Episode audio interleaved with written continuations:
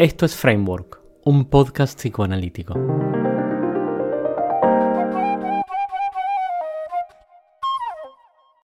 ¿Quién sos? Soy José Antonio Loren Camarero, de profesión psiquiatra, psicoanalista, pero psicoanalista. ¿Qué es psicoanalizar? Adentrarte en tu mundo personal, en el mundo, eh, en el mundo interno personal y en el mundo interno del otro, y del vínculo que se establece entre los dos. De manera de que sea una observación de eso que se va manifestando en ese vínculo emocional, fundamentalmente. ¿Por qué sos psicoanalista? eso tiene su historia. Cuando tenía 15 años, eh, eh, entré a una biblioteca de Valencia eh, que yo frecuentaba y que me, leí todos los libros, y entre ellos encontré un libro que se llamaba, de, un señor que se llamaba Freud, y que se llevaba tres, tres ensayos de una teoría sexual. Yo estaba entonces en los 15 años y en este momento estaba, supongo, con las hormonas revolucionadas, que se dice aquí. Entonces me dije, yo, ese señor, me lo voy a sacar, me lo leí y después de leérmelo me dije, yo quiero ser, cuando sea mayor, quiero ser psicoanalista y, eso es lo que, eh, lo que hice.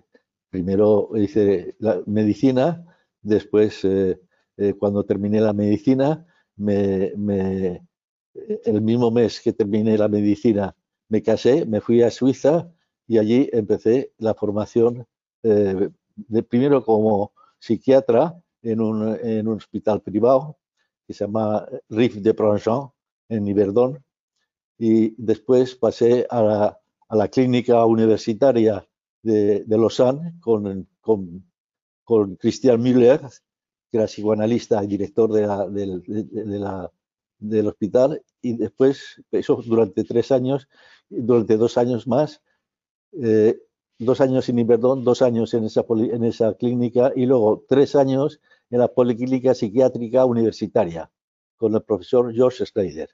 Allí hice la, digamos, la formación de psiquiatra y psicoterapeuta.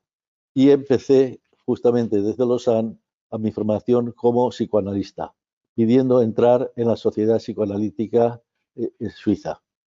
Hice mi, mi, análisis personal con, Pierre, eh, con René Henry y, eh, y empecé a ir a, los, los, seminarios pero eh, estamos, eh, eso fue del año 62 al 72.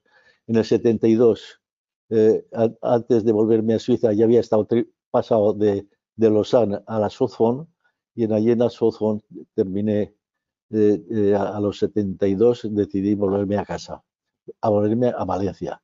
Y desde entonces estoy instalado en Valencia como psiquiatra, como psiquiatra primero y como psicoanalista en estos momentos que aún sigo ejerciendo a pesar de mis 83 años. ¿Cuál es la herramienta psicoanalítica que más usas en tu trabajo cotidiano? Escuchar. Escuchar, escuchar y, bueno, y también con otros sentidos de, ver, pero fundamentalmente escuchar. Escuchar y ver si, si lo que escucho tiene eh, algún significado para mí o no lo tiene y intentar encontrar eh, qué significado tiene eso que escucho para el paciente y qué significado tiene para mí y si podemos encontrar algo de, de sentido común en eso que escucho. ¿Cuál es el autor psicoanalítico vivo que consideras más valioso para tu trabajo en la actualidad? Un señor que se llama Leandro Stillman. en estos momentos, vivo. ¿Qué lugar pensás que el dispositivo clásicamente conocido como supervisión ocupa en la tarea psicoanalítica? Dentro de la formación institucional, creo que es, eh, que es, yo diría que conveniente y necesario para, de alguna manera, eh, ayudar al supervisado eh, en su trabajo. ¿Qué aspectos del psicoanálisis consideras que están obsoletos en 2021? Generalmente los congresos psicoanalíticos, porque eh, yo personalmente no, aprendo demasiado de ellos, me parece unas, una institución que tiene más una, naturaleza un tanto narcisista de que cada cual presenta allí lo que quiere, pero realmente eh, yo no, he, no, sacado mucho de los congresos. De hecho, de los congresos de la internacional hace tiempo que no participo. Y desde los años, eh, digamos, 2000, eh, participo en los congresos de Bion, que es el autor que más me ha interesado última, en los últimos años y en los que he participado pues, en los congresos de, de, Roma, de, de, Sao Paulo, de, de Rivera Opieto, de, de, esto de Milán, etcétera. Aparte de las, los, eh, los juegos bionianos que hago y que he hecho con Leandro. ¿Qué idea, herramienta o artefacto pensás que habría que desarrollar en psicoanálisis en los próximos 10 años? Pues eh, observación, observación y observación. Y más observación. ¿Qué libros estás leyendo en este momento? Ahora mismo estaba leyendo, eh, acabo de terminar un libro sobre, sobre Guestavino, que es un arquitecto eh, de aquí de Valencia, que se fue a Nueva York y que se inspiró en todas las cúpulas eh, de, la, ciudad de Valencia, que se llamaba justamente la ciudad de las cúpulas, porque es la, más la que más de, toda España, incluso de toda, de toda Europa, tenía en su época dorada de renacimiento. Y entonces es una construcción muy, muy, muy particular que utilizaba eh, eh, el hierro y, la madera y que eh, lo trasladaron a, con su hijo, se trasladaron a Nueva York y allí tienen una, serie de edificios muy significativos. creo que la Gran Estación en Boston también tiene muchas otras cosas. En fin, eso es lo último que acabo, que acabo de leer. Y ahora mismo quería leer un libro que, acabo de recibir sobre de, de Javier Moro sobre, sobre el Tíbet de psicoanálisis estoy leyendo eh, otras cosas, quiero decir, ahora estamos trabajando en Red de Memorias del Futuro, estamos trabajando el libro de bio de atención e interpretación. ¿Qué ideas estás pensando en estos tiempos? En estos tiempos, en este tiempo de, de COVID, si te refieres, pues eh, eh, la verdad es que estoy, he estado bastante inquieto y bastante angustiado por toda esta idea del confinamiento me ha sido bastante difícil porque vivo solo y a pesar que tengo una compañera que, que me llevo muy bien, pero estamos muy, a mucha distancia y la única manera de conectarnos es a través de, del teléfono y ya llevamos cerca de tres meses sin, sin vernos, con lo cual no deja de ser bastante duro.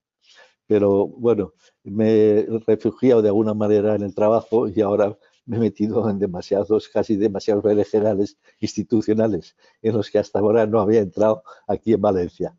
En su día yo había sido director del Centro Psicoanalítico Valenciano, mm, formando parte de los que lo iniciaron, lo iniciamos.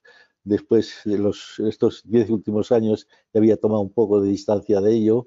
El centro se había, digamos, un poco desvanecido y ahora estamos intentando recuperarlo, eh, sus actividades con un grupo de trabajo que tengo de los que fueron alumnos míos, analizados míos y amigos míos ahora esto, en este momento. ¿Qué pregunta lanzarías en una botella al mar o al espacio para dentro de 100 años? Que el que me encuentre me recuerde. Que yo ya que yo ya estaré muerto, pero espero estar, seguir vivo en mis supervivientes. ¿Cuál es la idea más valiosa que le darías a alguien que quiere empezar análisis? Que es lo que mejor puede hacer de sí mismo. Este es el momento en donde no te hago una repregunta, pero te, te pregunto acerca de lo que estuviste hablando. Fundamentalmente pareciera ser que la idea más importante para vos, más vigente y más profundamente psicoanalítica es la, escucha. Escuchar, escuchar, escuchar, la escucha, la escucha, la escucha. ¿A qué vos la escucha? ¿Qué entendés vos por escuchar psicoanalíticamente hablando? Pues eh, un poco seguir el consejo de, de, Bion de trabajar sin memoria, sin, deseo, sin, eh, sin, sin, sin deseo, sin memoria y sin conocimiento. Es decir, durante las 50 minutos de la sesión, intentar eh, estar abierto completamente a lo nuevo, con todo lo que eso puede significar, de, tolerancia o intolerancia justamente a lo cambio catastrófico que se puede producir en toda situación nueva, ¿no? que pueda aparecer en el material del, paciente. Ayer mismo estábamos hablando de justamente una reunión del tema de la, de la alucinosis, ¿no? Y que, y que uno tiene que acercarse desde un acto de fe a, a, los estados de alucinosis de alguna manera, de manera que cada, uno, que casi uno alucine con, con, el, con el paciente para centrarse en ese mundo interno de él, ¿no? Sí, pero de tal manera siempre tenemos la, la cuestión de que la medida que tenemos una, una, digamos, una limitación en el tiempo, en tiempo cronológico de, unas, de, 50 minutos la sesión, por ejemplo, entonces eso nos da una seguridad de que durante ese tiempo tú puedes dejarte sin memoria, sin deseo y conocimiento y estar abierto a lo nuevo, pero tienes la seguridad de que eso va a terminar. De tal manera que, aunque entres un momento lado en, en un estado cuasi psicótico con, con el paciente estás, tienes un poco la confianza de que, y la expectativa confiada o la fe, como queramos llamar, de que, eh, bueno, eso va a terminar, ¿no? Ahí. ¿Qué querías decir o callar y no te pregunté? No, porque no había tenido, eh, no, no he preparado nada y, y lo que me has planteado me ha salido espontáneamente y no tenía nada que decir porque no había preparado nada más.